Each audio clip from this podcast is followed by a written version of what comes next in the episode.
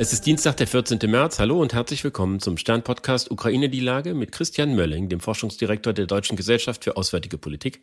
Ich bin Stefan Schmitz vom Stern. Guten Morgen, Herr Mölling. Hallo, guten Morgen, Herr Schmitz. Wir haben ja in den letzten Tagen erlebt, dass Wolfgang Ischinger, der so etwas ist wie der Altmeister der deutschen Diplomatie, für Aufsehen gesorgt hat. Er fordert zwar keine Verhandlungen zur Beilegung des Ukraine-Konfliktes, aber doch irgendwie Vorbereitungen darauf. Stimmen Sie ihm damit zu? Ja, stimme ich ihm vollumfänglich zu oder ich stimme ihm zu in, in der Grundintention, dass man sich darauf vorbereiten muss. Es ist aber auch schon so, dass diese Diskussion spätestens seit Ende letzten Jahres eigentlich läuft. Ne? Also die Frage, wie sieht ein Wiederaufbau aus, sowohl auf der Infrastrukturseite als auch auf der militärischen Seite. Äh, die Frage von Sicherheitsgarantien war ganz, ganz früh schon in der Diskussion drinne. Dass Ischinger das jetzt nochmal in der deutschen Zeitung aufgeschrieben hat, ist sicherlich gut und etwas, woran man sich abarbeiten kann. Es ist aber jetzt nicht so, als ob sozusagen damit ähm, ein, eine Lichtgestalt äh, uns die Rettung verspricht. Das würde Wolfgang Ischinger, glaube ich, auch selber so nicht sagen. Naja, aber er geht ja schon darüber hinaus, dass er sagt, man muss mal überlegen, wie man das macht mit Sicherheitsgarantien, sondern er sagt ganz konkret, wir brauchen eine Art Kontaktgruppe, äh, Konsultationen auf Ebene der Außenminister, also ganz konkrete Schritte und Vorbereitungen dafür, dass wenn es soweit ist, dass man jetzt wirklich substanziell verhandeln kann, der Westen auch ein Angebot machen kann. Ja, ich habe seine Einlassung so gelesen, also in, in, in zweierlei Richtung. Erstens, das ist ein Vorschlag, an dem man sich abarbeiten kann. Das ist gut. Er schmeißt einen Stein ins Wasser und darauf kann man jetzt reagieren. Und wir beide machen das ja schon. Das ist eine gute Sache. Und das Zweite ist, das ist eine Fingerübung. Denn das Schlechteste, was man haben kann, ist gar kein Plan. Man kann einen falschen Plan haben, aber ein Plan bedeutet ja immer, dass man schon mal angefangen hat, Sachen zu durchdenken. Was man halt nicht machen darf, ist mit einem Plan so weit schwanger gehen, dass man glaubt, das ist der beste Plan der Welt und da kann gar nichts anderes mehr kommen. Der Plan ist eine Vorbereitung für Sachen, die man in der Schublade hat. Das ist gute, soll man sagen, Stabsarbeit im diplomatischen Dienst. Ähm, ne, Wolfgang Ischinger als alter Diplomat schlägt vor, sich auf viele Optionen vorzubereiten. Ich glaube, das ist wichtig. Auf viele Optionen. So habe ich auch die Sachen gelesen, die er geschrieben hat oder die ich sehen konnte hinter der äh, Paywall.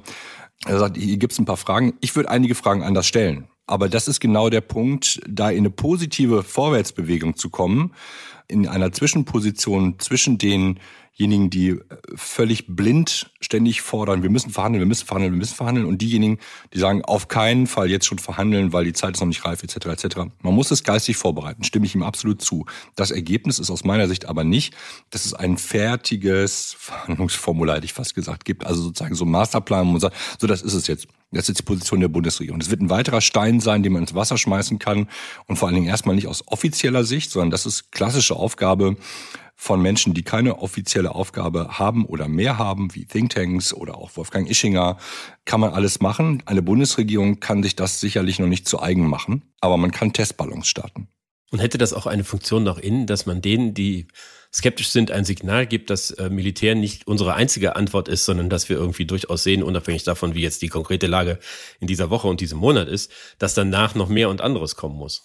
Ja, als Anhänger der Aufklärung würden wir beide das natürlich sofort unterstreichen, unterschreiben, dass das so ist. Ich glaube, dass wir bestimmten Teil der Leute, die einfach ihr Geschäftsmodell darauf aufgebaut haben, für Verhandlungen zu sein, gegen den Krieg und sozusagen sich sehr fundamental in eine bestimmte Ecke bewegt haben, als auch die andere Seite, die sagt auf keinen Fall Verhandlungen, bla bla bla bla die werden dem nicht zustimmen. Aber ich glaube, die Gruppe der Vernünftigen, der Aufgeklärten ist noch groß genug. Von daher muss man jetzt nicht auf jeden Rücksicht nehmen. Ich wäre äh, der Ansicht, man kann das erstmal anfangen zu versuchen.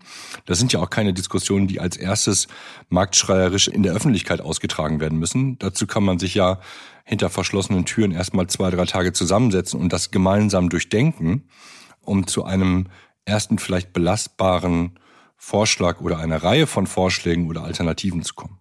Die Zielgruppe wäre ja natürlich auch nicht äh, Frau Wagenknecht und Frau Schwarzer unterbrecht, sondern die ungefähr 50 Prozent der Bevölkerung, die durchaus Fragen zu diesem Krieg haben. Absolut. Ähm, ich finde das, das auch völlig legitim und äh, also auch der, die Intention von, von, äh, von Wolfgang Ischinger ist, glaube ich, genau die richtige. Möglicherweise ist es gar nicht so schlecht, wenn man die Zeit bekäme, äh, zwei oder drei Tage mit Frau Wagenknecht oder Frau Schwarzer darüber, äh, nicht nur darüber zu reden, sondern sie in einen, in die Gedankengänge und die Zwänge solcher Verhandlungen zu involvieren, ihnen zumindest die Möglichkeit zu geben, zu verstehen, dass das alles mal gar nicht so einfach ist. Aber jetzt spricht wieder der wirklich völlig sozusagen, wie soll man sagen, der, der Rationalist, der glaubt, dass man alle Menschen noch überzeugen könnte. Wir sehen ja in Bachmut, dass äh, die Kämpfe irgendwie immer weitergehen, so schrecklich wie sie sind. Es scheint keine substanzielle Veränderung zu geben. Gleichzeitig habe ich den Eindruck, dass die Rhetorik heftiger wird. Beide Seiten sagen offener als früher, uns geht es darum, den anderen hier zu vernichten. Und zwar im Wortsinne zu vernichten. Verlangt nicht auch diese Art der Kriegsführung danach irgendwie stärker nach Alternativen zu suchen und erkennbarer nach Alternativen zu suchen, als einfach immer mehr Waffen in diesen Konflikt zu schieben? Ich glaube, es bleibt bei dem sowohl als auch. Also sich immer zu überlegen, dass es sozusagen dass wir so eine Dichotomie von Alternativen haben und dass die nicht zusammengehören, das ist, glaube ich, schwierig, denn dann drehen wir uns nachher wieder im Kreis.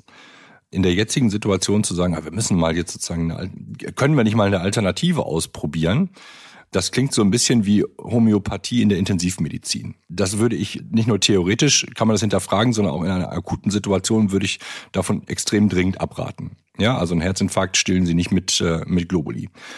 Die andere Frage ist, wie kommen wir aus einer längerfristig, aus einer nicht nur Logik, sondern auch Rhetorik heraus, die immer wieder mit Vernichtung zu tun hat. Ne, das ist der lange, der lange Weg, auch das rein theoretisch. Oder die Frage nach der Möglichkeit von Aussöhnung. Auch das haben wir schon frühzeitig diskutiert, hier nicht, aber in, in, bei anderen Gelegenheiten.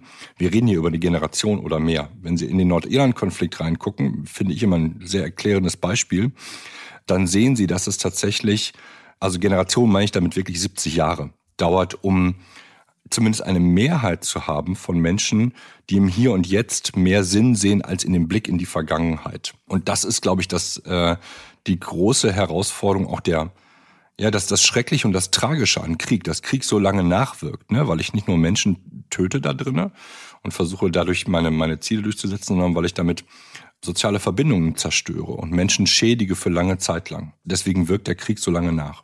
Was die Wirkung des Krieges angeht und das, was er mit den Menschen macht, das ist ja letztlich auch das Thema von dem Film Im Westen nichts Neues, der gerade vier Oscars gewonnen hat, der erfolgreichste deutsche Film aller Zeiten.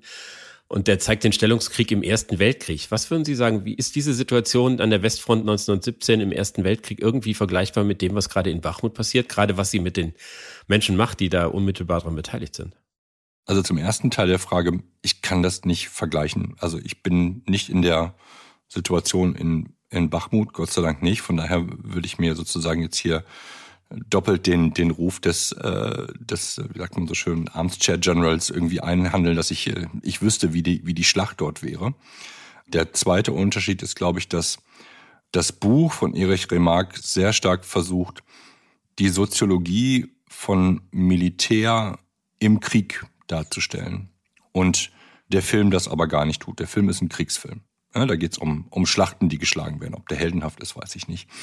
Aber ich glaube, das ist, das ist, vielleicht ist das ein gutes, ähm, ein gutes Beispiel für das, worüber wir beide eben gerade gesprochen haben. Nämlich zu sagen, das eine ist sozusagen diese, diese Materialschlacht und das andere ist, was macht die Schlacht, was macht aber auch Militär mit Menschen unter extremen Bedingungen. Ne? Also das Ausnutzen von Macht, ähm, das Unterstellen von Macht, alle diese Dinge, die dann nachher Persönlichkeiten mindestens verändern ähm, und de dem man sich nicht entziehen kann, weil das ist ja das Wesen von Soziologie, dass sie als Individuum im Grunde genommen äh, nicht komplett frei entscheiden können, was sie mit anderen machen und was die Soziologie, was sozusagen die, die soziale Umgebung mit ihnen macht. Und das unter Extrembedingungen von Krieg. Und ich finde, da ist es wahrscheinlich immer noch besser, das Buch zu lesen, als äh, diesen Film zu gucken, egal wie viele Oscar er gebracht hat. Edward Berger, der Macher des Films, sagt ja auf allen Kanälen, dass er als Deutscher im Gegensatz zu Briten und Amerikanern keine Heldengeschichten aus dem Krieg erzählen könne. Das sei sozusagen eine Verpflichtung der deutschen Geschichte im 20. Jahrhundert. Und irgendwie bleibt da am Ende die Frage, ob uns diese Geschichte dazu verpflichtet, Pazifisten zu sein und den Krieg generell abzulehnen oder ob es im Gegenteil ein Grund ist, äh, den Angegriffenen beizustehen. Wir sind jetzt nicht die Ersten, die darüber zu befinden, aber was hat das irgendeine Relevanz für die aktuellen Fragen, die sich uns in der Ukraine stellen? Na, ich glaube, dass, dass hier ein Zwischenschritt fehlt. Ne? Also die, die Situation 1917 ob es da Helden gegeben hat, bestimmt. Das ist immer die Frage, auf welchem Niveau. Ne? Aber die, ich glaube, der wichtige Punkt ist ja, dass man in diesem Sprung von 2017 nach 2023 Bachmut vergisst, dass dazwischen eben 1944, 45 gelegen hat, in dem Deutschland quasi eine Chance verpasst hat, Heldengeschichten zu produzieren, in dem Deutschland diesen Krieg selbst beendet hätte. Wir sind befreit worden. Wir sind Täter gewesen und wir haben keine Gelegenheit gehabt, diese Schreckensherrschaft zu beenden und damit sicherzustellen, dass in Europa nie wieder Nazis herrschen werden oder dass ab da an von 44 an äh, Europa nicht von, von Nazis beherrscht wird. Und das ist der Teil der, der Geschichte, der uns fehlt. Und das hat es auch möglich gemacht, so total einfach die Tatsache wegzuwischen, dass andere kommen mussten und mit Gewalt dafür sorgen mussten, also mit Gewalt heißt mit, mit, dem Töten von Menschen dafür sorgen mussten, dass Europa nicht von 44, 45 ab äh, weiterhin für die nächsten Jahrzehnte von Nazis beherrscht wird. Das möchten wir sehr gerne vergessen. Und das ist dann sozusagen die Abkürzung zu sagen, ja, nie wieder Krieg bedeutet auch nie wieder Waffe in die Hand nehmen. Da sind wir genau wieder bei der gleichen Situation wie 44, 39, egal wohin man das ziehen will dass man keinen Widerstand leisten kann und leisten darf gegen das Böse, weil uns sind ja die, die Hände gebunden. Ne? Und ich finde, da sind die Einlassungen, deswegen habe ich das jetzt auch mit dem Bösen gesagt, von Bonhoeffer sehr klar. Es gibt das Böse und das Böse darf bekämpft werden. Und das ist ein schwieriger moralischer, nicht Drahtseilakt, eine schwierige moralische Entscheidung. Aber man kann die nicht einfach wegwischen mit einem ganz einfach Nie wieder Krieg heißt nie wieder, äh, nie wieder Waffen in die Hand nehmen. Nie wieder Krieg hieß auch, und das ist auch in der UN festgelegt, Gewalt zu überwinden. Es kann sein, dass dafür Gewalt notwendig ist. Und da ist 44, 45 ein gutes Beispiel. 1917 vielleicht nicht unbedingt. Ich danke Ihnen, Herr Mölling. Ich danke Ihnen, Herr Schmitz.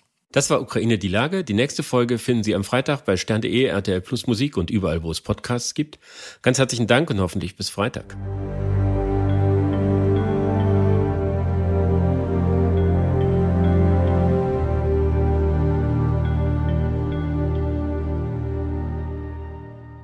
Dieser Podcast ist eine Produktion der Audio Alliance.